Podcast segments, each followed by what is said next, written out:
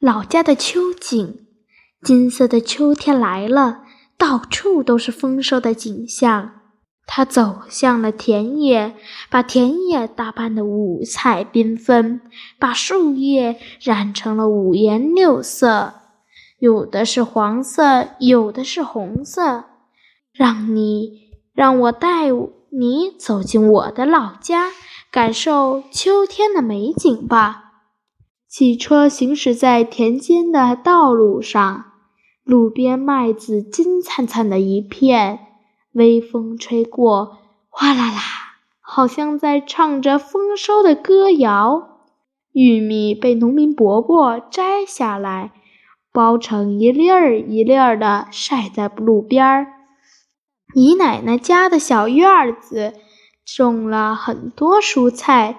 茄子立刻入了我的眼帘儿，紫色的茄子花静静地绽放着，绿油油的枝干结上了一个泛着紫光的小茄子。它长得有点像洋葱，但外皮很光滑。茄柄上有许多小毛刺儿，像穿了盔甲保护着自己，生怕。被别人摘走，淡绿色的矮瓜像个橄榄球，懒洋洋的躺在地上。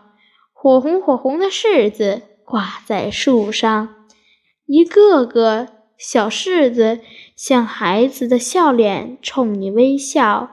小院里充满了秋天的丰收的气息，生机勃勃。看到这些景象，让我想起农民伯伯在春夏两季是多么的辛苦啊！“锄禾日当午，汗滴禾下土。”这两句话在我耳边环绕。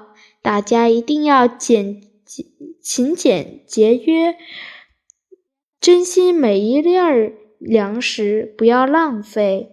我喜欢老家的秋天。它是一个收获的季节，到处洋溢着美丽的景象。